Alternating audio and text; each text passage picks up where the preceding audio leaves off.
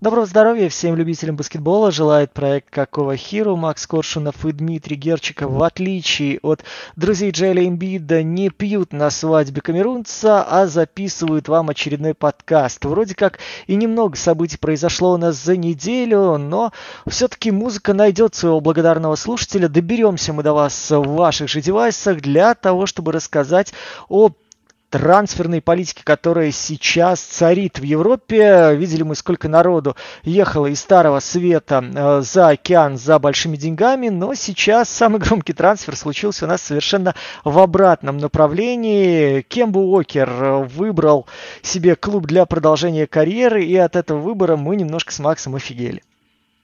Друзья, да, привет. Ну, во-первых, межсезонье, сами понимаете, давайте поговорим уже и про Кембу Уокеру. Выживаем как можем, но и, конечно, выживаем в первую очередь благодаря вам. Спасибо вам большое за это, за то, что продолжаете нас поддерживать. Сами понимаете, э, что в текущее время приходится обсуждать и Кембу Уокера. Хотя, на самом деле, стоит подвести некую черту под его карьерой и в целом отдать должное поговорить о том, почему он сейчас не востребован, почему он едет в Европу и насколько он будет вообще актуален в Европу. Я как полный профан в европейском баскетболе, скажу прям со стороны, учитывая то, что как там заигрывается и Майк Джеймс, и достаточно успешен на уровне НБА, как там заигрывается в свое время или сейчас до сих пор играет Шейн Латкин, я предположу то, что Кембо Уокер, конечно, поехал в то место, где он может быть успешен и где он как раз может получить то, что ему нужно, я имею в виду хоть какой-то конкурентный баскетбол. Это не Китай, это не Тайвань, как у Дуайта Ховарда, это достаточно конкурентный баскетбол. А, почему Кембо Уэйкер не дееспособен играть сейчас в НБА? Ну, тут огромное количество проблем, начиная от его травматичности и то, что он не вывозит уже высокий темп и его колени а, травмируются при первой же возможности, так и придя к тому, то, что еще в Бабле, когда он играл за Бостон Селтикс, я помню, что я вот про это очень активно писал, у Кемба Уокера была огромная проблема, ну, это в целом его проблема по карьере а, с обходом заслонов. И если в момент, когда он был главной скрипкой в Шарлотт, ему это прощалось, потому что заваливал он гораздо больше, чем через него заваливали в защите, э, несмотря на то, что в каждой атаке можно было играть через заслон на Кембу или размениться в Кембу, это были гарантированные очки, Кембу все равно оставался эффективен для Шарлотт Хорнетс. Сейчас, к сожалению, тенденция в лиге такая, то, что каждый guard должен быть отчасти, хотя бы отчасти, uh, points of attack, то есть защитником на мяче.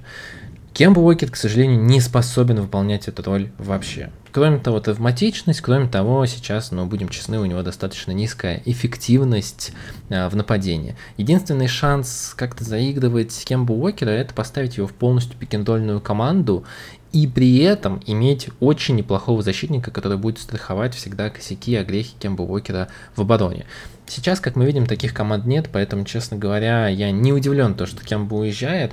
Я ничего не знаю про состав Монако и про то, какую роль э, он будет исполнять в э, Европе, но, как мне кажется, роль главной звезды, главной скрипки он сейчас вполне может потянуть на европейском уровне.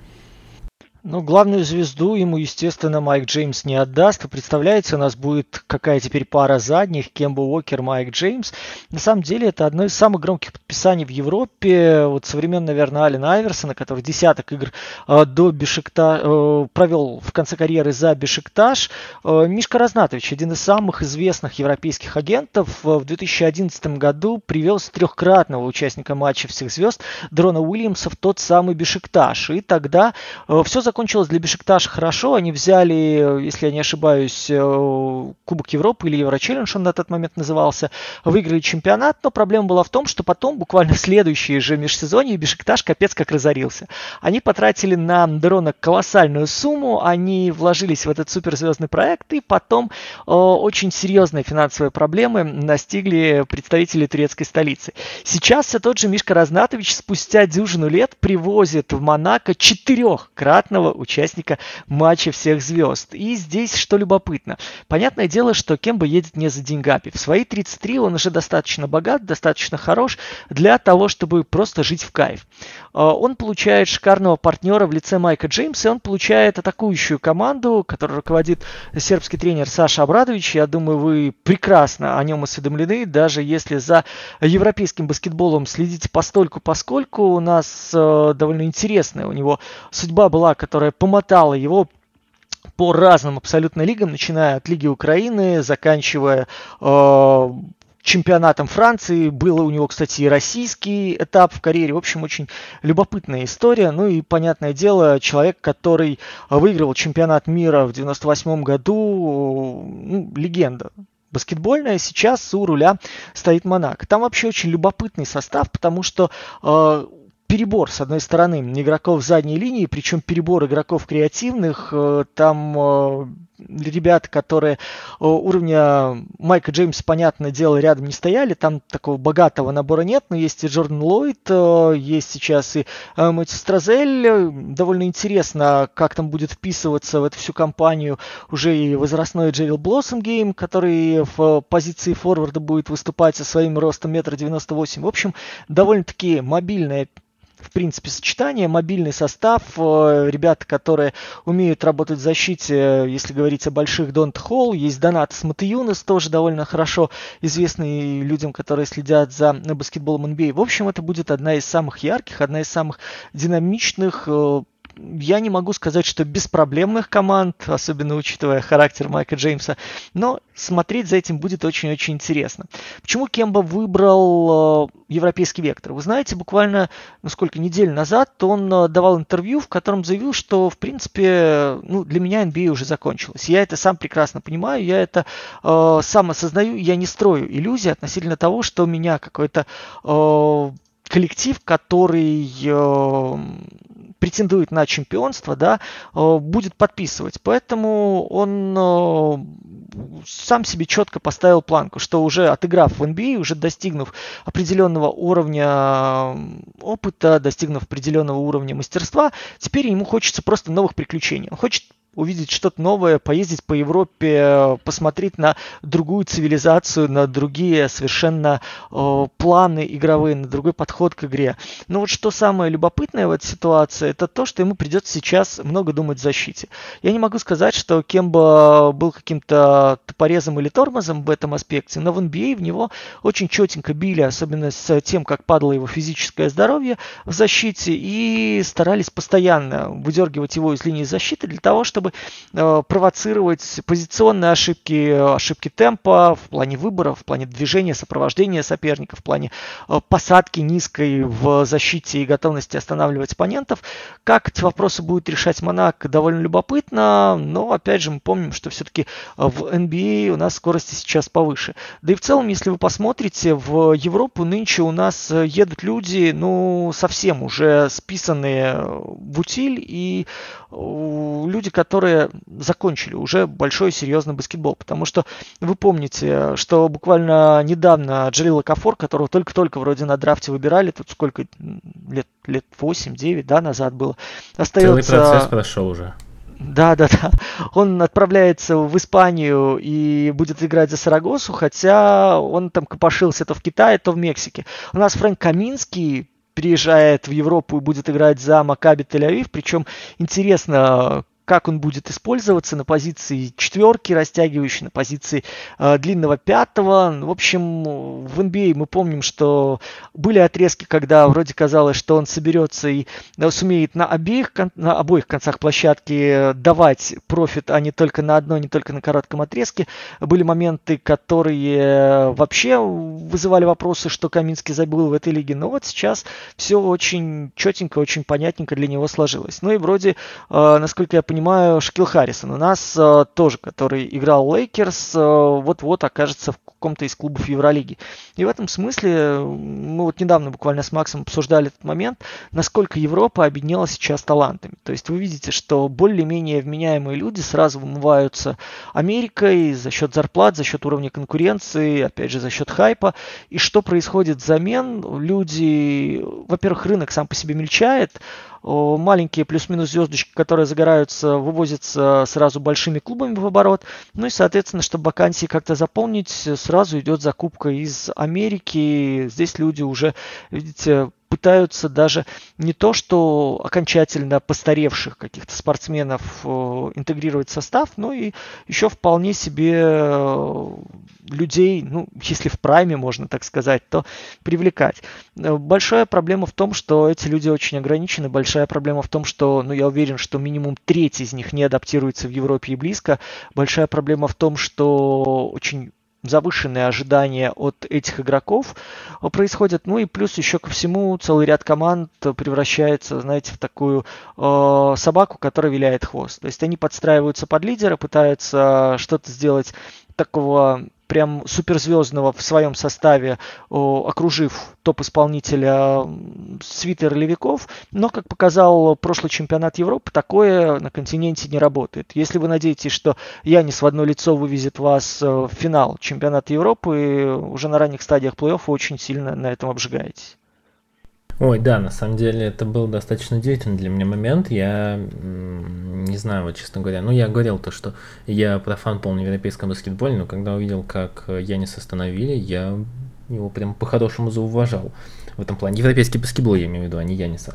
Поэтому да, да. В этом плане, кстати, чемпионат мира, ну так уж получается, то, что будет достаточно громким событием по меркам межсезонья в НБА. По, громким по нескольким причинам лично для меня. А, мой личный интерес это посмотреть на сборную Канаду там. У Канады собирается какой-то очень интересный состав. И в целом мне кажется, что Канада может пошуметь. Глобализация, к счастью, добралась и до Канады, и там сейчас достаточно крепкий состав. Мы про них сегодня поговорим. Но начать, наверное, надо с США, если по европейским игрокам, точнее по европейским легионерам, наверное, их так можно сказать их назвать, а, ничего не осталось, то, наверное, можно к сборной США перемещаться. Можно без проблем, тем более ты вот, э, знаешь, заявил о том, что громкое событие будет на кого посмотреть, но вот буквально сегодня Никола Йокич подтвердил, что пропустит чемпионат мира к огромному И сожалению. это хорошо. Ну, начинается. Давай, испорти мне праздник, расскажи всем, что это хорошо. Давай. Не, у меня... Сам... Ну, давай я вот прям вот маленький тезис, маленький тейк. Я прекрасно помню, что Кристоф Спарзингис когда-то, э, будучи еще, ну, не новичком, но достаточно зеленым игроком в НБА, он решил там поиграть весь сезон в НБА на высоких минутах, на больших минутах. После этого решил поехать на, европейский, на Евробаскет, насколько я помню, тогда был. И после этого по ходу сезона от слабого контакта травмировался и порвал себе крестообразную связку. Я не очень люблю, когда европейские баскетболисты едут в э, межсезонье играть в, в Европу, либо на чемпионат мира, либо на Олимпиаду и тратить свои ресурсы. Особенно Никола Йокич, который ну, играл в каком-то бешеном темпе и весь сезон, и весь плей-офф. Для меня это потенциальный риск. Не хотел бы я видеть Никола Йокича травмированным. Ну вот э, Богдан Богданович его отчаянно уговаривал. Насколько я понимаю, он будет капитаном этой сербской сборной. Йокич просил немножко времени для того, чтобы подождать, поразмыслить. Но вот сегодня э, Боги ответил, что не будет Йокича на форуме и тем самым порадовал Макс Коршину. Но кто у нас будет в составе сборной Америки? Слушайте, здесь довольно любопытная история, потому что у меня ощущение, что мы вернулись на пяток лет назад и здесь э, такой призрак Грега Поповича, который витает над командой Стива Кера. Смотрите, Стив Кер везет Джеллина Брансона, Энтони Эдвардса и Тайриса Халибертона. Ну, насколько мы понимаем, это плюс-минус 1-1-2. Остин Ривз, Паула Банкера тоже замыкают э, заднюю линию. Дальше. Фланги. Микл Бриджес, Джош, Джош Харт, э, Брэндон Ингрэм, Джарен Джексон, Уокер Кеслер и Бобби Портис. А, и плюс еще Кэм Джонсон. То есть мы с вами видим э, состав, который заточен на молодость, состав, который заточен на интенсивный баскетбол, состав, который заточен на агрессивную защиту. Правда, как мы видим с вами, э, здесь у нас абсолютно нет э, глобальных суперзвезд. У нас здесь нет возрастных игроков, по крайней мере пока. Бобби Портису под 30, он здесь у нас самый старший. Правда, есть один нюанс. Стив Кер очень активно уговаривает Стефа Карри. Стив Кер очень хочет, чтобы Карри сыграл на чемпионате мира, и Карри говорит, ну, меня он даже немножко уже этим заманал, ну, говорит со смехом, понятное дело, потому что мы постоянно ведем эти разговоры, и он уговаривает, что, мол, давай в свою копилочку добавь этот медаль чемпионат мира, и все у тебя будет хорошо. Можно идти прям заканчивать. А, знающие люди подсказывают, что у нас здесь есть э, студенческий э, какой-то хвост от Вилановы, но здесь, наверное, уже Макс вступит в, борьбу, в дело и расскажет. Для меня пока самая большая загадка, что у нас здесь передней линии. Потому что, вы сами понимаете, Джарен Джексон, Уокер Кеслер и Бобби Портис, э, тотал прыжков на показ бросков больше, наверное, 15 за матч, это гарантированная ставка.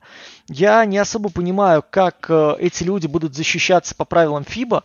Я не особо понимаю, как эти люди будут избегать персональных замечаний. Вообще, этим людям надо сразу рассказать, что количество фолов в европейском баскетболе ограничено пятью.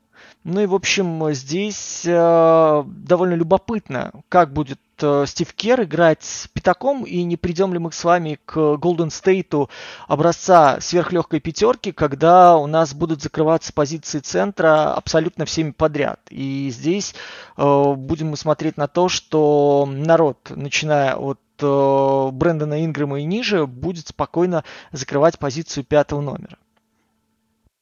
А, давай по порядку, ну точнее нет, давай не совсем по порядку, ты уже затронул и пробудил во мне NCAA любителя. И, наверное, из тех команд, которые, за которыми я активно следил достаточно продолжительное время, э, когда я смотрю, когда я смотрел NCAA, моя любимая команда это как раз Виланова 15-18. Великий тренер Джей Райт, я думаю, его многие знают, его тысячу раз звали в НБА, так никто до сих пор не зазвал, он уже из Виланова ушел, и, честно говоря, во мне, наверное, угасает надежда то, что мы когда-либо увидим его на тренерском поприще в НБА, но не беда, зато мы видели, по крайней мере, Виланову 15-18, и это действительно была великая команда по меркам NCAA. Она воспитала как минимум даже уже получается, по-моему, 6 игроков. Ну, сходу не вспомню, но сейчас, да, есть там Брансон, Бриджес, э, был Эрик Паскаль, Спелман, Дивинченцо, конечно же. Дивинченцо вообще была потрясающая история, потому что во всех моках Дивинченцо нигде не шел в топ-60, в топ-60 игроков. Никогда его не рассматривали не то, что как игрока первого раунда, но даже второго раунда. Но случился финал NCAA, мартовское безумие, Донта Дивинченцо со скамейки накидал 36 очков в финале, все им очень быстро заинтересовались а, и взяли его, не скажу на како, каким пиком, но, по-моему, даже в топ-20 он ушел на драфте достаточно высоко. И, в общем, один из самых успешных игроков. А, и это мы говорим вот только про команду в 2018 году, 17-18 сезон NCAA, когда они стали чемпионами. Но они становились чемпионами еще и за два года до этого. А там уже был и Джош Хатт, и Арчидикиано, Арчидикиано, ну вы поняли. Арчидиакона. Он самый, он самый. Вот этот Мефиози, который играл еще и в Чикаго, но, к сожалению, вот этот игрок, он может быть успешен только на уровне NCAA. А, там был и Даниэл Ачеф, у него ничего не получилось в НБА, не знаю, что сейчас и где он. И, по-моему, еще кто-то был, сейчас уже боюсь соврать. Вот они играли вот максимально в командный, интересный, защитный и умный баскетбол то, как э, Джей Райт выжимал ресурсы из собственной команды, это был действительно топ-тренерский уровень. Там действительно каждый игрок знал максимально свою роль, он понимал, что он может делать, он понимал, как э, и что делать на площадке, на что он способен, какой у него функционал. Никто не тянул бремя на себя, кроме только, наверное, Сейчас вот боюсь соврать, Эрик же Паскаль тоже там, по-моему, было одно время, но уже вот как раз во время второго чемпионства.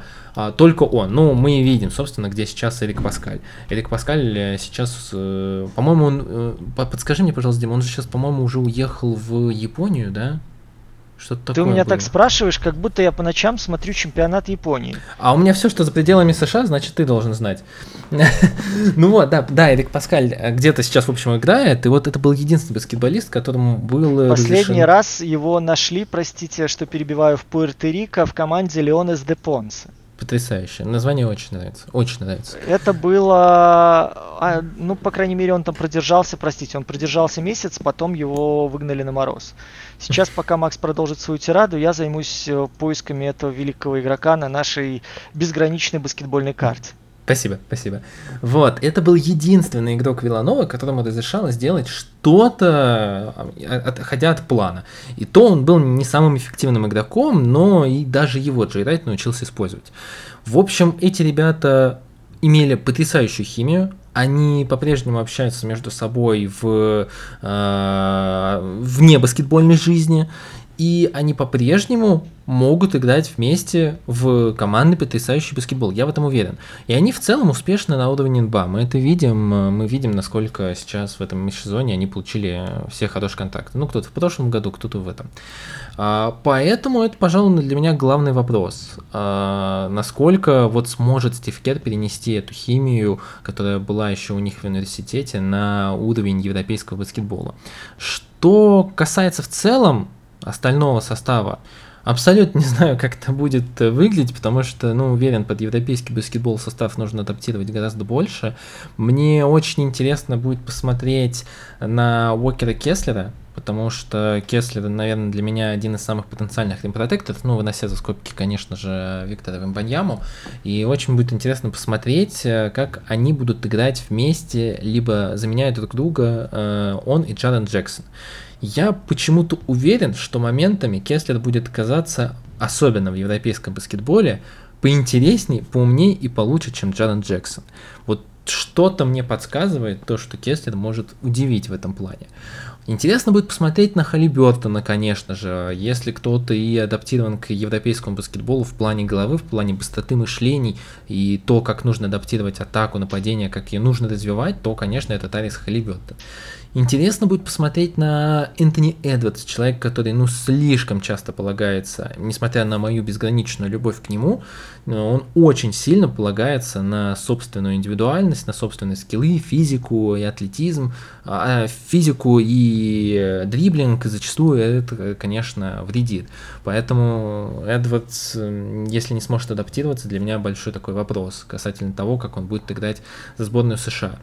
А в целом, в целом, я думаю, большинство игроков, которые сейчас едут, за исключением вот э, этой четверки, получается, Виланов, они больше хотят поработать с, э, со Стивом Кером, прокачать какие-то собственные скиллы. Где-то недавно была динамика, я видел скрин на, на в Твиттере, э, и была динамика очков лидеров сборной США, а, в НБА, именно в НБА, до приезда в сборную США и после. И там динамика была, динамика показывала в основном то, что каждый игрок, который приезжал и выполнял высокую роль в нападении, после этого сильно прокачивался и на уровне НБА. Не знаю, насколько это действительно правильный вывод, посмотрим. Но, опять же, для меня скорее гораздо более интересны другие ростеры будут во время чемпионата мира, например, канадский. Я вот не знаю, только объявили они его до конца или нет, все ли там подтвердили свое участие, не следил за этими новостями, но думаю, США точно не будет легко. Я не удивлюсь, если сборная США уедет и без всего во время чемпионата мира. Ну, смотрите, у Канады, из того, что я знаю, предварительный ростер, в котором есть Никил Александр Уокер, есть Арджей Барретт, есть Ашай Брисет, есть э, Люгенсдорт, э, естественно, Шей, без него никуда, Кори Джозеф, ну, я не знаю, что там в итоге будет, доедут ли все, но, по крайней мере, по предварительной заявке это очень круто. Это очень круто, это очень интересно, это прям... Это ты еще этих не назвал же. Извини, что тебя перебиваю, пожалуйста. Барретта ты, по-моему, не назвал еще. Назвал. А, назвал, да. А, этот Буше, Дуайт Пауэлл. Там нормально, Трей Лайлс, там прям хорошая команда набирается. Если они все доедут. Ну вот Келли Буше Олиник. точно не было в расширенном составе. Дуайт Пауэлл есть. Даже Дилан Брукса, по-моему, они включали в расширенный состав. Да, да, да, да. Что добавляет драйва всем вот этим штукам. Ну вот у нас от 14 июля был вот этот самый Extended Roster. И сейчас вот начнутся товарищеские матчи. Сейчас э, будет у нас понимание с вами, куда это все дело приведет. Кайл Александр, Дилан Брукс, Мелвин Эджем тоже, кто следил за европейским баскетболом, помнит такого. Джамал Мюррей, как-то его, да, вот мы обошли внимание вместе с Келлином Алиником. Кевин Пангас, один из лучших разыгрывающих, играющих в Европе. В центре нашего внимания капитан партизана Дуайт Пауэлл. Ну и довольно любопытно посмотреть Э, на Хорде Фернандеса у руля. Плюс помним, Нейт Бьоргрен, небезызвестный в качестве ассистента тренера, будет на капитанском мостике. Я надеюсь, что не успеет испортить отношения со всеми остальными баскетболистами за этот период подготовки самого чемпионата. Ну и про Эрика Паскаля. Две недели назад он тусил вместе с э, Донованом Митчеллом. Да, это последнее друзья, упоминание да, да. об этом человеке. А баскетбольные упоминания были очень прекрасны. Вот я про Леона вспомнил. У него была замечательная фоточка э, в клубной форме. Как здорово опять играть в баскетбол. Вот это вот мартовская. Ну и, как вы понимаете, через три недели контракт с ним разорвали. Вот такая вот судьбинушка у человека. Хотя я, в принципе, в шоке от того, что в подкасте «Какого Хиро» на ночь глядя вспоминается Эрик Паскаль. Ой, да, это, это, честно говоря, комплимент ему. Это не то, что вот знаешь, это вот прям настолько можно себе Википедию записывать как достижение, что тебя упомянули в какого хира, но, безусловно, для Эрика Паскаля, наверное, сейчас это одно из лучших достижений, по, учитывая его последнюю, а, ну, его последние годы карьеры, поэтому, да, да.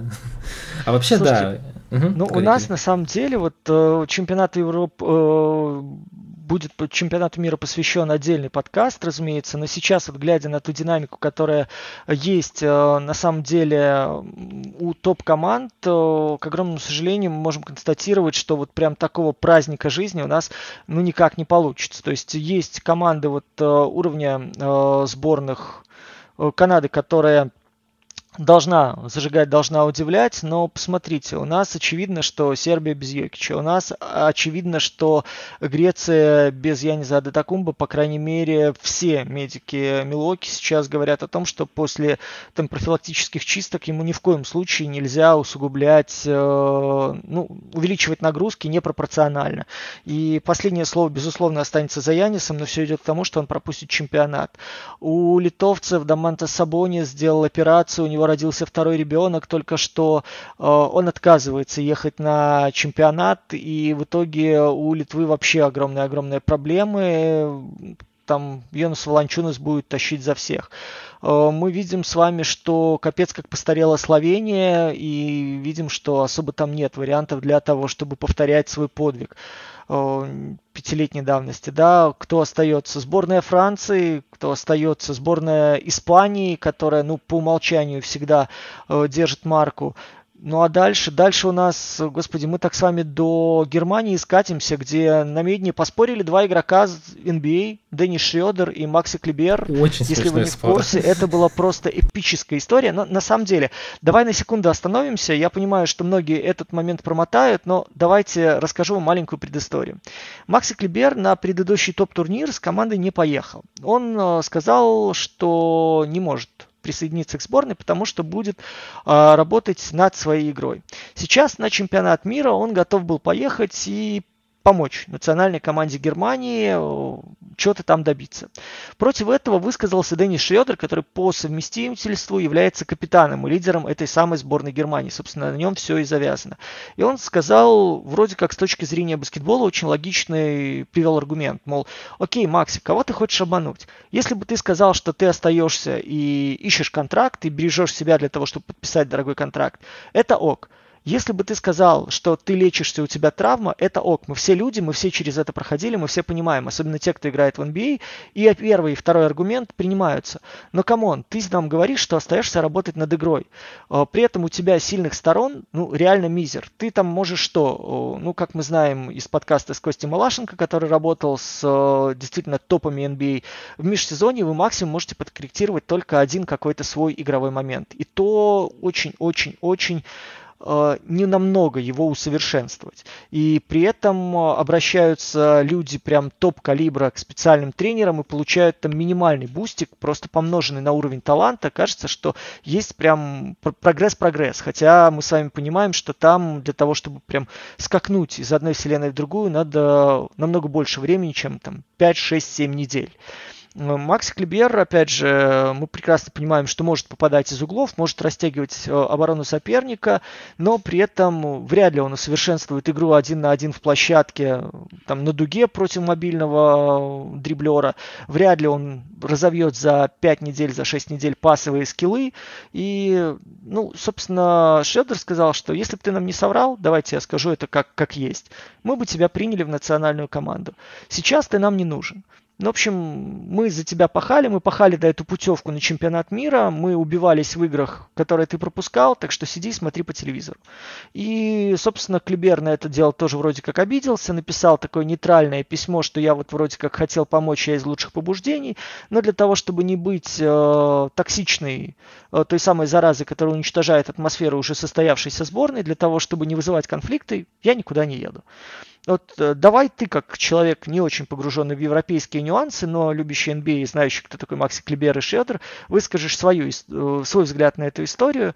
И, скажем, я попрошу тебя занять позицию. Вот чью, чья позиция тебе ближе? Слушай, наверное, получится небольшая конфронтация, но давай.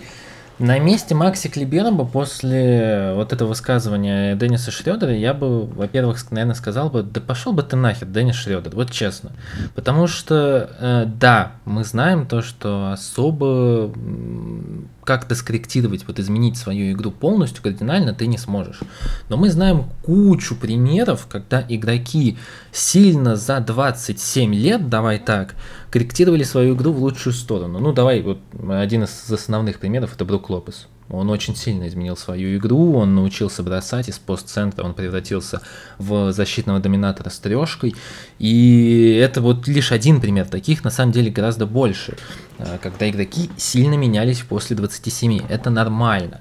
Это первый аргумент. Второй аргумент, естественно, так нельзя говорить Макси Клиберу, потому что на него будет тогда слишком много негатива вылиться, но на баскетбол и игра за национальную сборную это лишь в моем понимании, сразу я говорю то, что это не нужно принимать за чистую монету, но это сильно переоцененное дело.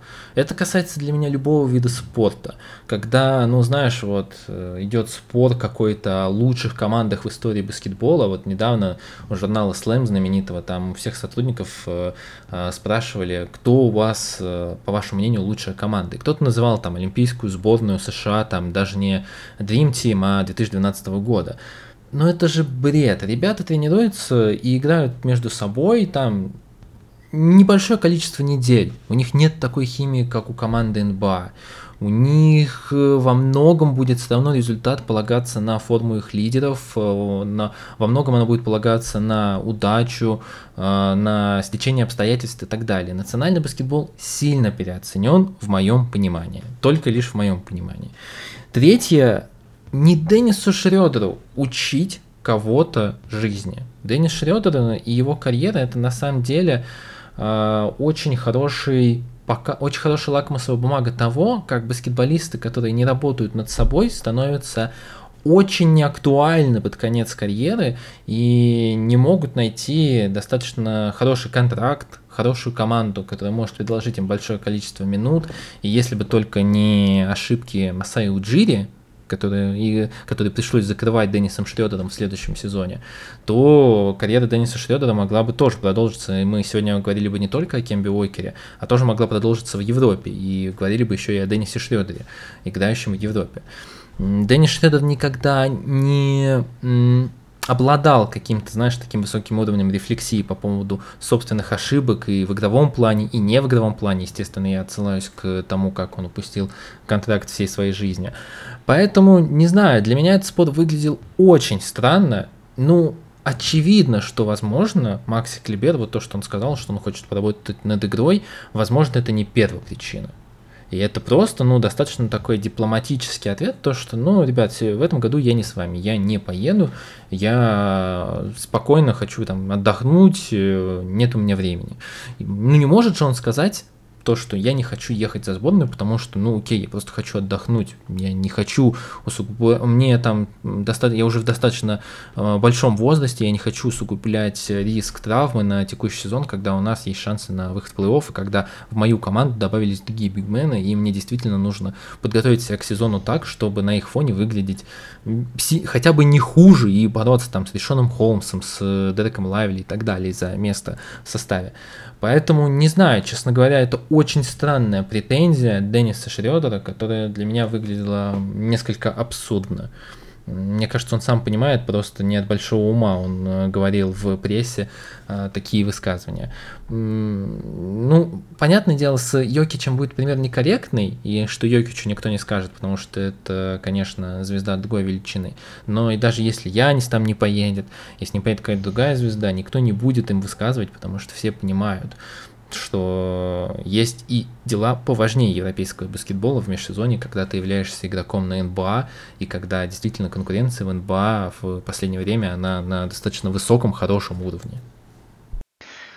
Ты знаешь, э, сейчас просто несколько моментов, которые надо объяснить и обозначить. То есть э, изначально Шредер высказался довольно резко. Сейчас он уже извинился, вопросов нет. С Клебером они уладили отношения, и, ну, по крайней мере, так заявила Национальная Федерация, что они связались, тет-а-тет поговорили, по-мужски, не по-мужски, но в итоге э, нюанс этот разрешен. Э, почему я на стороне Денниса Шредера целиком и полностью? Сейчас объясню в нескольких примерах. Пример первый. В отличие от э, Макса Клибера, Деннис Шредер приезжает в сборную регулярно. Вне зависимости от того, как складывалась его карьера, вне зависимости от того, что, куда его бросало и то, по какому тонкому льду он ходил там, относительно переезда в Европу. Да? Он постоянно играет за сборную. Он приезжал на летние отборочные игры. Он действительно лидером был этой команды и тащил ее на себе, когда в этой команде э, ну, очень-очень-очень скромный подбор игроков был, давайте говорить так. Кто-то скажет, смотри, для него это был способ э, заработать себе контракт, заработать себе авторитет и вообще обратить на себя внимание игроков NBA. А. Так и есть. Для всех абсолютно европейских игроков, кроме гениальных, это действительно способ и перезагрузить карьеру, и получить хороший контракт, и возможность, э, вот, натурализованные американцы, допустим, да, попасть на какой-то топ-турнир уровня чемпионата мира или Олимпиады, куда они никогда не попадут из-за того, что конкуренция в сборной США высока. Шредер э, очень серьезно ополчился на оппонент, э, на товарища по команде именно из-за вранья. Я здесь могу привести еще один пример, на сей раз из своей карьеры. Э, в сборной Беларуси не так много игроков было, которые хорошо обращались с мячом. В сборной Беларуси не так много игроков было, у нас в принципе там одно ну, полтора поколения было, которое всерьез могло на что-то претендовать именно вот с глобальной точки зрения, поколение середины 90-х. И получилось так, что потом появился самородок, появился действительно фантастический по скиллам баскетболист, речь о Володе Веремеенко. Однако он задрафтованный в NBA, а, единственный мужчина белорус, который задрафтован э, в NBA, а, э, игры сборной пропускал пропускал долгое время, пропускал под различными предлогами, и только уже на старости лет, когда в сборную эту приехал, когда сборная этой стал капитаном и заканчивая карьеру, признался в интервью, что многие травмы он просто симулировал. Он под разными предлогами обманывал сборную, не приезжая туда, потому что боялся получить повреждения, потому что у него была травмирована спина, ему эту спину надо было залечить, потому что по молодости были другие интересы и так далее. И вот вы знаете, здесь самая большая проблема это именно в коммуникации, потому потому что у маленьких сборных, ну, я сборную Германии все-таки к такой же отношу на фоне там сборной Греции, Испании, там, да, Франции, so on, so forth. А у сборной маленькой страны всегда большие ожидания по отношению к большим игрокам. И здесь, если ты не приезжаешь и говоришь, ребят, ну, на самом деле у меня проблемы со здоровьем, или я не могу, я не готов, у меня сейчас важнее там условно проблемы с контрактом, люди в 99 случаях из 100 относятся с пониманием, потому что они прекрасно осознают, что сборная это, конечно, эмоции, сборная это, конечно, красивая вывеска, но зачастую это абсолютно, ну, как бы риск для спортсменов бездумный, безжалостный и безнаградный. Потому что чем э, скромнее ваша сборная, тем меньше шансов что-то выиграть. А вот получить травму или на лето остаться, когда вы приезжаете в ФИБА, получить травму, страховка от ФИБА покрывает там всего ничего, и вы за свои деньги потом еще год лечитесь, пропускаете уйму всего, и не факт, что возвращаетесь в баскетбол, риск здесь очень и очень высок. Проблема в том, что здесь должна быть адекватная коммуникация. И Шредер здесь абсолютно прав. Приведи истинную причину, ведь все прекрасно, особенно в наш цифровой век, легко отследить. Да, вот мы Эрика Паскаля за 5 минут нашли, где он находится. Плюс-минус легко отследить, легко понять, чем человек занимается, легко отследить его прогресс. В ситуации, когда у тебя маленькая сборная, в ситуации, когда у тебя нет звезд, в ситуации, когда каждый человек фактически на вес золота, э, подобное поведение, оно отворачивает абсолютно всех людей. И Шредера я здесь прекрасно понимаю. Человек, который умирал вместе с остальными на предыдущем топ-турнире, чтобы попасть на чемпионат мира, сейчас фактически стелит красную дорожку такому пану, который решает, а вот сейчас я за вас сыграю, потому что мне интересно сыграть на чемпионате мира, и у меня есть контракт. Единственная ситуация во всей этой, которая чуть чуточку противоречит всему моему концепту. Когда у вас маленькая сборная, у вас нет большого выбора людей. И любой, любой помощник, натурализованный игрок, вот игрок, который возвращается так в команду, а, человек, который может вас реально усилить, ну, за такого человека надо хвататься. Но опять же, здесь Германия реально осознала, что чемпионат мира ей не выиграть. Попасть в тройку тоже очень-очень проблематично, учитывая то, какие команды э, собираются, опять же, в США, в Канаде, учитывая то, что есть Франция, Испания, учитывая то, что обязательно на мундиалях есть коллектив, который перевернет все расклады это все приведет к тому, что ну, свои традиционные там место в топ-8 Германия займет, но ничего за высокое там места не зацепится. И здесь Шредер посчитал, что лучше мы сохраним атмосферу в раздевалке, лучше мы докажем, что мы вот такие мушкетеры друг за друга, но дадим, мол, отпор лентяям и дадим отпор э, тем людям, которые валяют дурака и обманывают всю нацию. Ну вот э, здесь, наверное, я могу отчасти Шредера понять. Наверное, вернее, я не могу его понять как, наверное, болельщик сборной Германии, который хотел бы видеть оптимальный состав и верить в то, что сборная победит. Но я прекрасно его понимаю как человек, который варился в баскетбольной среде, работал в разных клубах и сталкивался с национальными сборными, проходил через такую вот схожую историю, ну, я не могу сказать прям обмана, но, наверное, как бы так корректнее сказать, изменение реальности, да, под себя, под игрока, ну вот с таких точек зрения, наверное, я могу осознать, почему сборная Германии ополчилась против Макса Клибера. Знаешь, вот это один момент очень важный. Э, ну окей, Ранье, но я опять же, я вот объясняю то, что, ну, сказать просто я не поеду к вам, потому что я не хочу, с точки зрения Макси Клибеда это тоже неправильно. Я не знаю, возможно, нужно было ну, поговорить как-то за кулисами, э, чтобы Деннис Шредер не выносил все это на пресс. Ну ладно, это отдельный разговор. Но если Макси Клибер поедет за сборную играть и получит травму, то национальный, национальная федерация явно не поможет Макси Клиберу, не возместит э, ему деньги, которые он мог бы заработать по контракту, и явно никак не поможет. То, что Деннис Шредер приезжал э, играть, несмотря ни на что и несмотря на свою ситуацию в карьере, всегда э, за сборную Германию, честно тебе скажу, ну вот с моей точки зрения, это не дает, это, это просто, ну, как какой-то факт о нем, это не дает ему ни плюсов для меня, ни минусов, это, ну, вот нравится ему играть за сборную, молодец. Опять же, ну, не знаю, вот как даже на это реагировать. Может быть, э, вот болельщикам, ну, конечно же, болельщикам сборной Германии это приятно, то, что вот игрок из НБА приезжает к тебе и даже несмотря на тяжелую ситуацию там с контрактом, когда ему действительно нужно развиваться, но, опять же, для меня это не особо как-то характеризует э, Денниса Шредера как игрока. В конце концов, Э, игроки национальной сборной не связаны какими-то контрактами с э, своими сборными и не обязаны выполнять какие-то требования. У них нет вообще никаких требований перед федерациями. Поэтому в этом плане, не знаю, я не могу критиковать Макси Клибера, честно. Ну, давайте, друзья, поступим так. Приходите в комментарии. Мы знаем, что вы слушаете нас совершенно из разных стран. Мы знаем то, что много русскоговорящих живут за рубежом. Кто-то следит за национальными командами в своей новой стране, на своей новой родине, давайте так назовем. Э, расскажите, что вы думаете об этой ситуации, на чьей вы стороне и как бы вы поступили на месте Денниса Шредера, если бы Макс Клибер подобным образом обратился к вам? Понятное дело, что есть четкое разделение, знаете, как э, Рустам Булатов когда-то пел «Я люблю свою страну, но ненавижу государство». Для многих сейчас такая позиция актуальна, и мы с вами прекрасно понимаем, что то патриотическое воспитание, которое было в странах постсоветского пространства, оно отличается от того патриотического воспитания, которое есть в Западной Европе.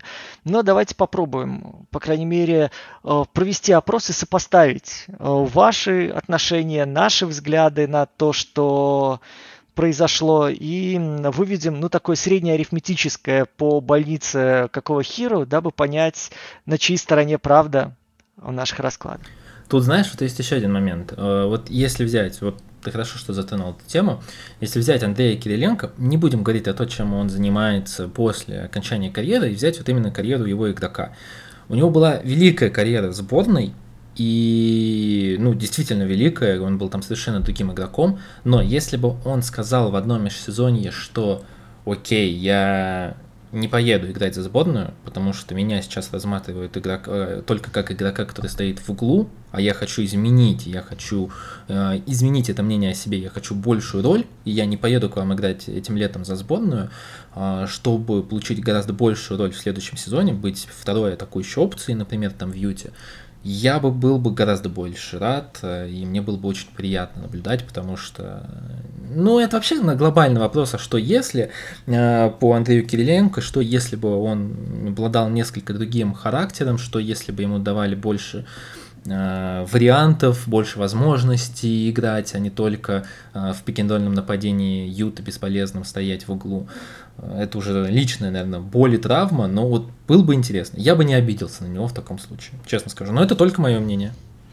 Ну, опять же, знаешь, э, я вот сталкивался с ситуацией, но мне кажется, опять же, это очень зависит от региона, от э, воспитания, от э, опять же, давления, наверное, государства, которое так или иначе присутствовало в жизни каждого человека в этом регионе, родившегося в последние, начиная, наверное, годов с 50-х, а может и раньше, э, история о том, что многие люди воспринимают, знаете, такую поездку как долг перед Родиной. Вот Родина тебя воспитала, и ты теперь должен хоть убиться, но приехать и оплатить ей за то, что она тебя нашла, она тебе подарила возможность заниматься баскетболом, она тебя воспитала и сделала из тебя игрока, а теперь будь добр, как-то приедь да отслужи.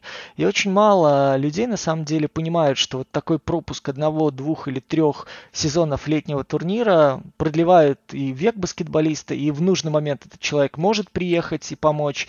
И опять же, момент контрактный, момент уверенности в том, что ты нужен той команде, в которой, допустим, вот мы об NBA говорим, да, а, и ты будешь востребован, и эти самые команды идут тебе навстречу, и даже представители команд NBA потом отряжают своих ассистентов руководить национальными сборными. Все это в перспективе должно складываться в одну очень большую картину. Я приведу пример Зазы Пачули да, и Игора Кокошкова, который потом руководил сборной Грузии. То есть люди, которые работали за океаном, начали обращать внимание на то, что происходит в Европе. Майк Фрателло приезжал тренировать сборную Украины и великолепную работу с ней проделал. Да, там было 5 или 6 ассистентов из NBA, которые которые полностью изменили ментальность целого поколения игроков. И благодаря этому мы видели и сборную Украины, благодаря этому обратили внимание на школу украинскую, которая э, была э, до войны довольно богатой, довольно интересной талантами. Ну и, соответственно, баскетбольный движ получил очень серьезный импульс в этой стране. И э, понимаете, когда, опять же, эта самая маленькая сборная существует и не имеет никакой возможности о себе заявить, вполне возможно, ты остаешься и без поддержки людей, потому потому что твоя команда всегда где-то там в середине и всегда проигрывает каким-то большим соперникам. Твоя команда остается без финансовой поддержки, потому что нет смысла вкладывать в тот же баскетбол, когда рядом есть там футбол и хоккей, которые пользуются больше популярностью и так далее. Опять же, нет звезд, от которых можно отталкиваться эту игру продавать. Я понимаю, что в Германии сейчас это не, та, не те проблемы, они не актуальны, учитывая то, как развивается их национальный чемпионат, учитывая то, что они сами себе сделали систему финансового фейерплей, благодаря которому команды развиваются, учитывая то, что они шикарно работают с телевидением и делают шикарные себе телеконтракты с шикарнейшим показом. Но, опять же, возвращаясь к нашим реалиям, э, в такой ситуации каждый человек, который становится символом национальной сборной, это амбассадор вообще всего баскетбола в стране. И вопрос от того, как ты поставишь коммуникацию, как ты себя будешь пози позиционировать в диалоге с людьми, и обозначает, и, собственно, ведет к тому, поверит тебя дальше нация, поддержит тебя дальше нация, полюбит тебя дальше нация или нет. То же самое, кстати, вот опять же на примере белорусской женской баскетбольной сборной я могу то же самое вывести относительно того, что поступки э, спортсменов с человеческой точки зрения очень серьезно определяли и определяют отношение людей к ним как к спортсменам на площадке к их достижениям. В общем, да, этот вопрос на самом деле субъективный, и если мы будем, ну вы видите, что у нас тут с Димой немного мнения расходятся, мы будем вам признательны, если вы поделитесь на, э, с нами вашим мнением, потому что уверен, то, что у вас есть своя точка зрения на, это отнош... на отношение к игрокам, если они приезжают в национальную сборную, или если они, допустим, э, остаются и продолжают развиваться профессионально, продолжают тоже в какой-то степени продвигать национальную школу. Мы вот э, видели недавно то, что э, кто читал, может быть, э, знает об этом, э, когда Никит Белоголовцев писал о литовском баскетболе достаточно тепло у себя на канале. Поэтому поделитесь с нами мнениями, мы, мы обязательно постараемся все прочитать и всем ответить. А ну если и... вы игрок национальной сборной, либо бывший игрок, приходите на... Можно в телеграм-канал Goddammit, в личку Максу, мне куда-то написать, поделиться мнением, намекните, можно ли его будет озвучить в следующем подкасте или нет, можно абсолютно анонимно. Э, довольно любопытный и ваш взгляд на то, как развивается ситуация в сборной Германии, как развивалась, если она была схожая ситуация, в вашей национальной команде. Мы, кстати, знаем, что нас действительно слушают люди даже такого уровня. Да, поэтому мы будем только признательны. Если у вас еще получится вытащить и в подкаст, было бы вообще идеально. Ну и мы в последнем спиче немного затронули тему того, как важно летом продолжать работу. Но даже сейчас, когда уже на 23-24 июля, когда уже потихоньку маячат горизонты и чемпионата мира, и тренировочных лагерей, множество игроков остается без контракта. Множество достаточно интересных игроков, и парочку из них я наверное, хотел бы обсудить. И начну, наверное, с самого неоднозначного игрока, который остался, Кристиан Вуд. Кристиан Вуд, э, игравший в Далласе, абсолютно, честно говоря, мне кажется, по абсолютно понятным причинам, не нашедший там роли, о чем мы говорили изначально, что Кристиану будет очень тяжело встроить и в защиту, и в нападении, очень требовательный игрок, который в контрактный год захочет очень много владеть мячом, ничего не получилось, небольшие конфликты внутри организации, и в итоге Кристиан вот до сих пор без контракта. Вроде бы, мне тут Дима рассказывал, то, что одна команда была заинтересована в нем, но отправила его на мороз. Дим, что это за команда была? Ну, собственно, это был Лейкерс. Все прекрасно, я думаю, осведомлены о том, что Вуд э, там с ними заигрывал, флиртовал, но Лейкерс посмотрели на происходящее и сказали нет по двум причинам. Первое, очень сомнителен был его вклад в защиту и та система, которую Дарвин Хэм поставил команде, э, требовала от Вуда, но опять же, по сообщениям beat writer ов из Калифорнии, больше интенсивности в обороне, более аккуратной работы э, в трехсекундной зоне, а не только готов готовности играть на блоке, играть на съеме мяча. И второй момент, э, очень не понравилось Лейкерс, этика Вуда, по крайней мере, восприятие себя в команде э, уровня Лос-Анджелес. То есть тот статус, который сам себе Кристиан выписал и к уровню игроков, которых он себя относит, но оно как-то совершенно не совпало с видением менеджмента Лейкерс, с видением тренировочного э, штаба Лейкерс. И, соответственно, на данную секунду Кристиану Вуду был дан отворот-поворот. Да, и на самом деле Кристиан Вуд, скорее всего, сейчас в поисках контракта, ну, наверное, какой-то минималки, но в команду, которая готова дать ему много бросков. честно говоря, сейчас, вот если вот прям взглянуть в ну, таблицу прошлогоднюю, таблицу переходов, да куда не взглянуть, мне очень тяжело понять, куда Кристиан Вуд может уехать в следующем сезоне. Хотя, по правде говоря, один вариант напрашивается, и он будет связан как раз со следующим игроком, это Пиджей Вашингтон. Пиджей Вашингтон тоже до сих пор остается почему-то без контракта. Вот здесь у меня на самом деле достаточно много вопросов. Вроде бы достаточно мобильный, достаточно атлетичный, не совсем потерянный в защите, с броском игрок. А, его можно вроде использовать даже и как смол центрового, можно, были, по крайней мере, такие эксперименты. А, можно использовать его как растягивающего вингет в целом, и он достаточно еще и молодой игрок. У него сейчас есть только Qualify, насколько я помню, от Шарлота, и он ограниченно, свободный агент. Но, конечно, если кто-то кинет в него деньгами, а сейчас в целом деньгами уже кидать практически некому, и, безусловно, Шарлот, возможно, и не будет его продлевать. Мы помним историю, когда с Матисом Тайбулом Даллас ему давал очень неудобный контракт, и казалось то, что Потланд не будет его продлять, но в итоге Потланд решил его повторить это предложение и оставил его у себя. Вот потенциально, если Пиджи Вашингтон уйдет в Шарлот и уйдет в Шарлот, то Кристиан Вуд может здесь э, на сезон зайти, чтобы набить себе красивую статистику на контракт. Но все идет, наверное, к тому, что Пиджей Вашингтон останется в команде. По крайней мере, я не видел слухов. Дим, может быть, ты видел какие-то варианты? Нет, с Вашингтоном нет. И я вообще удивляюсь, что сейчас э, Шарлот за него не цепляется, потому что это человек, который, знаешь, э, говорят, всего умеет по чуть-чуть, а значит не умеет ничего, но он действительно в той системе Клиффорда, которая была, э, был, ну, я не могу назвать его скрепляющим клеем, но он был человеком, который подстраивался практически под любую защитную дурь, которую Шарлот вынужден был изобретать из-за кадрового кризиса. И в этом смысле понятное дело, что вы его не будете совать на периметр, учитывая габариты, да, но для своих 2-0-1 и на тройке, и на четверке где-то потерпеть, где-то подстраховать, где-то поставить спину, где-то пойти на подбор, а, он вполне себе успевал, и он, что было очень, опять же, показательно для системы Клиффорда, он принимал любую роль, которую ему дают под того или иного соперника. Причем иногда эта роль была дико неудобной, иногда сам соперник по себе э, был дико неудобным, особенно если у Шарлотт не удавалось поломать ритм оппоненту.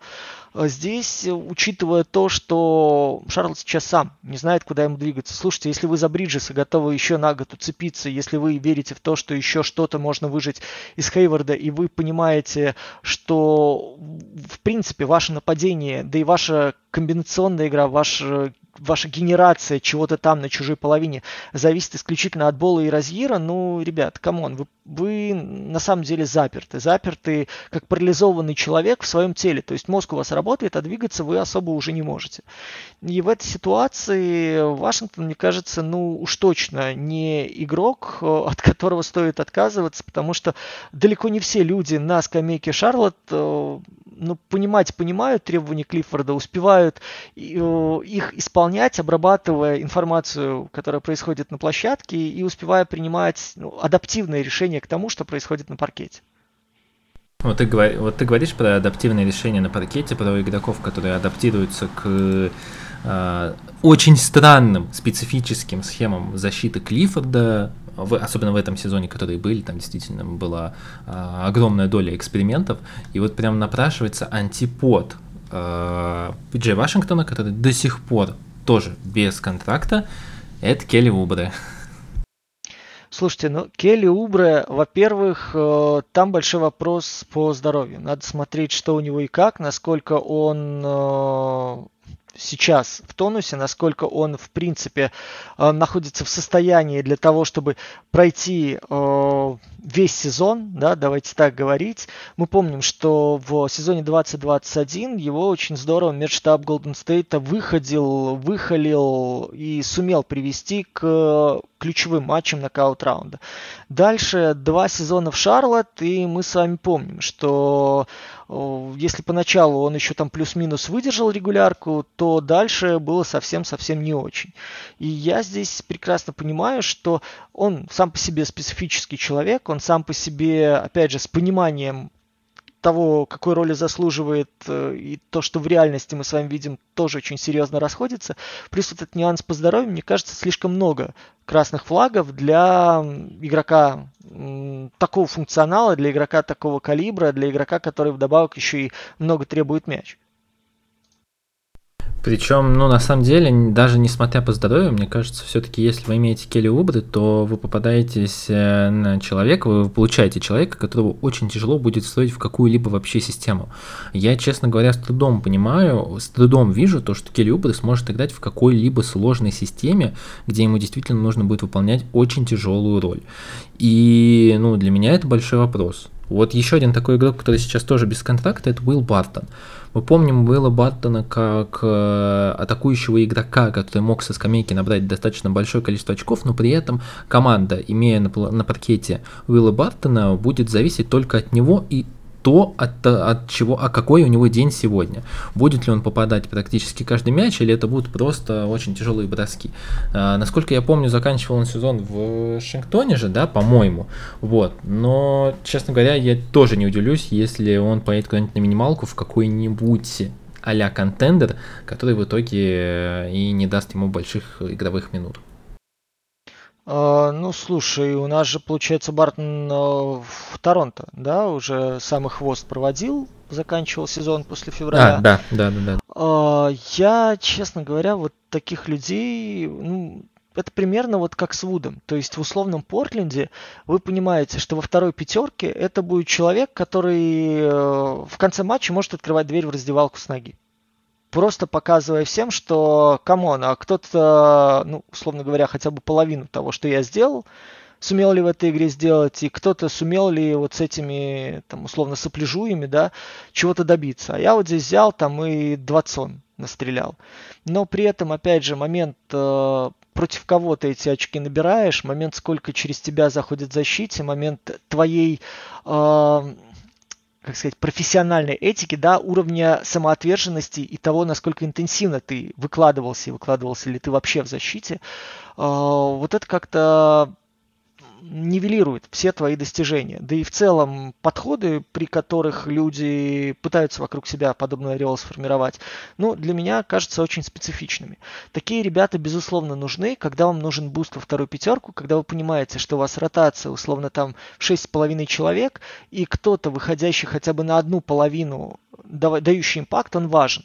Но если вы команда, которая работает от баланса, если вы команда, которая сохраняет цельность, опять же, в ведении защиты, а, в сетах в нападении, ну, опять же, как Майами пример, да, то вам катастрофически противопоказано иметь такого игрока у себя в обойме, потому что он ну, не вписывается абсолютно ни в какие э, базовые концепты.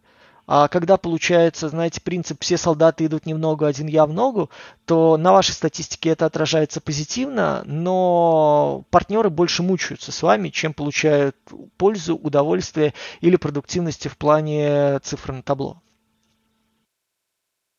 А здесь я полностью согласен, и в целом мы видим последние годы, наверное, тенденцию того, что НБА потихоньку отходит от таких игроков и все реже старается их использовать.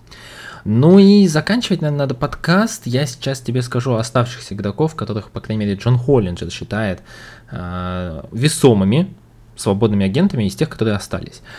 Ты мне просто скажи, кто из них для тебя вот лично представляет хоть малейший интерес, если такие вообще. Я тебе а. скажу сразу, без фамилии, любой, кто подпишется на подкаст Какого Хиро, который не пожалеет там из своих накопленных средств там 5 долларов, он будет мой герой. Я за него буду топить весь оставшийся чемпионат. Это безусловно, это безусловно. Но вот давай хотя бы выберем, кого бы нам хотелось видеть точно э, среди наших подписчиков. А, Хамиду Диало, Дерек Джонс младший, игравший в Чикаго, Джаванта Грин, Джейлен Науэлл, Терренс Дэвис, Джастис Уинслу. Звучит как какой-то отряд самоубийц, но может быть и среди них есть какой-то изумруд, который тебе нравится. Слушайте, я не могу сказать прям нравится-нравится, да. Чисто вот личная такая штука, я бы хотел, чтобы Джастис Уинслоу где-нибудь оказался, просто потому что у него очень непростой отрезок был э, в Майами Хит, вы помните, что у него после травмы э, развилась депрессия. Причем депрессия очень серьезная, у него там были всякие мысли нехорошие, и очень серьезно помог тренер Спаэльстра, который там и психолога нанимал, и они устраивали специальные встречи Уинслоу с э, боже, серфингистом, по-моему, каким-то. Спаэльстра с ним э, нырял даже в бассейн с какими-то грузами, чтобы уровень доверия повысить, потому что, вы помните, они там срались постоянно на протяжении вот всего того времени, пока Уинслоу был в Майами, да, он же там на драфте был выбран довольно высоко, и, да, короче, да. никак у него не клеилось. И вот только благодаря Спаэльстре, э, собственно, во-первых, семья начала бить тревогу и начала понимать, что у Уинслоу большие проблемы, но это не с головой, это с, мент- с ментальностью, да, что у него он погружается в эту в черную депрессию. И потом, благодаря Спаэльстре, он опять же из нее выгреб. И только в конце уже, перед тем, как уходить из Майами, когда он там переходил, там, не помню, в общем, э, они поговорили впервые, знаешь, как, как мужчина с мужчиной, да, вроде как вытрясли все скелеты из шкафов, и Уинслоу вот сказал, что я уже спустя много времени только понял, насколько Спаэльстра делал много хорошего для меня, чтобы я окончательно себя не погубил. И вот я очень хочу, чтобы Уинслоу, у него ему же там, господи, всего ничего, ему там до трицона еще далековато, чтобы вот этот человек еще разок вернулся и попробовал собрать себя в кучку, попробовал хоть что-то сделать полезное еще в NBA. А. Просто потому, что это большая-большая проблема. У него, что помните, и в Портленде потом травма была, которая закрыла ему сезон задолго до до окончания регулярки. В общем, вот я всегда очень трепетно отношусь к людям, которые переживают такие смутные времена и с них выкарабкиваются.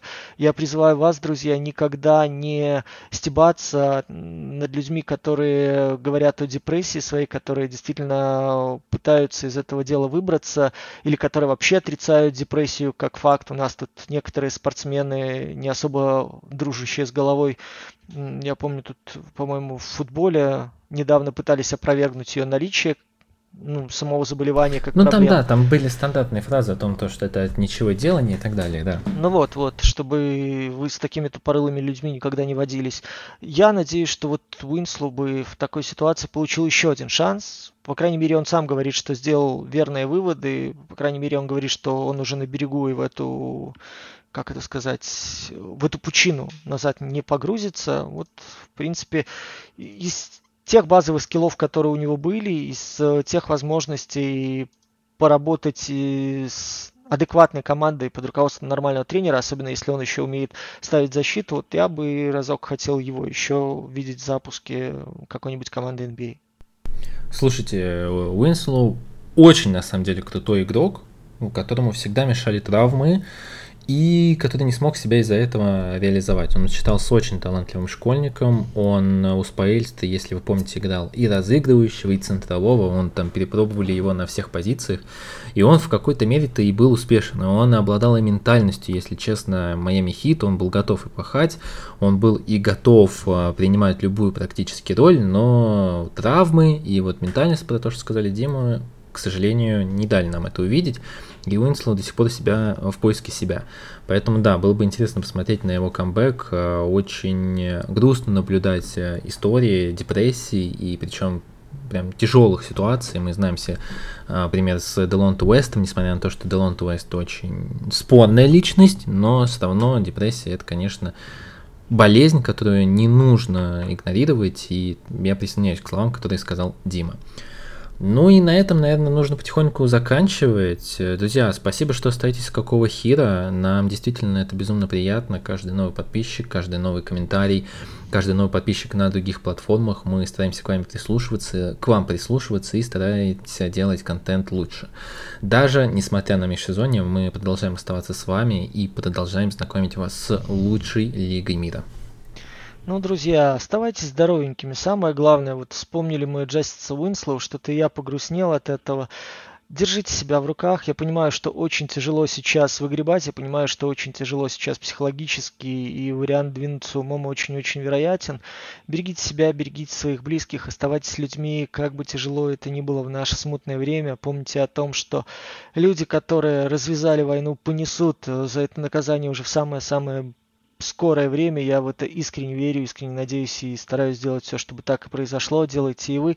Пожалуйста, говорите своим любимым, что вы их любите. Делайте по одному хорошему поступку в день, хотя бы переводите бабушку через дорогу. Правда, прислушивайтесь, возможно, она и не хочет туда идти, поэтому насилие к ней не применяйте ни в коем случае, как и в любой жизненной ситуации. Любите баскетбол, любите какого хиро. Макс Коршунов и Дмитрий Герчиков уже в самое скорое время вернутся для того, чтобы порадовать вас новым выпуском подкаста.